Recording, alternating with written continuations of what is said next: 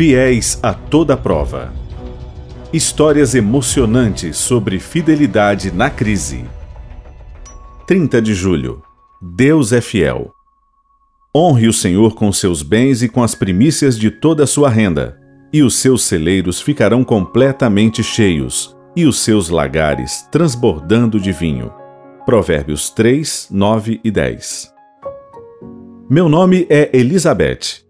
Vivo com meu marido e minha filha de 14 anos na bela cidade de Valdívia, no Chile. Trabalho com alta costura e sempre confiei a Deus tudo o que faço. Apesar de meu marido ser o provedor do lar, meu trabalho ajuda a completar a renda.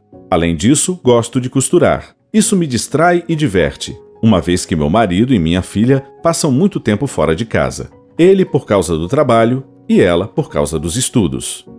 Quando a pandemia começou, tivemos que ficar em quarentena. Com isso, a crise financeira se instaurou no país. No final de março, eu já estava preocupada. Então, ajoelhei-me diante de Deus e pedi a Ele que me enviasse trabalho, já que não podia vender roupas nem interagir com as pessoas.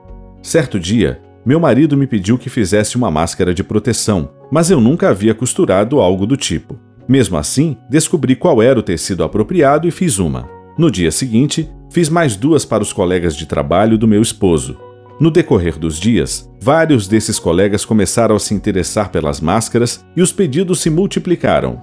Duas semanas depois, uma empresa florestal encomendou 200 máscaras. Até o início de maio, eu já tinha costurado e vendido cerca de 600 máscaras.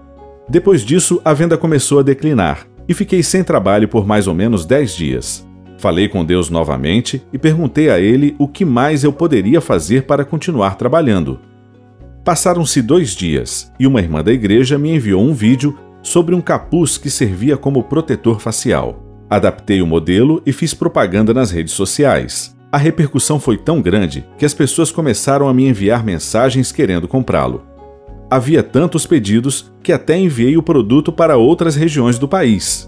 Fiz aproximadamente 100 capuzes em um mês, e ao fim de junho eu já havia vendido todos eles. Essa experiência me ajudou a confiar ainda mais no Senhor e no poder da oração. Aprendi que Deus ouve nossos clamores e quer nos abençoar.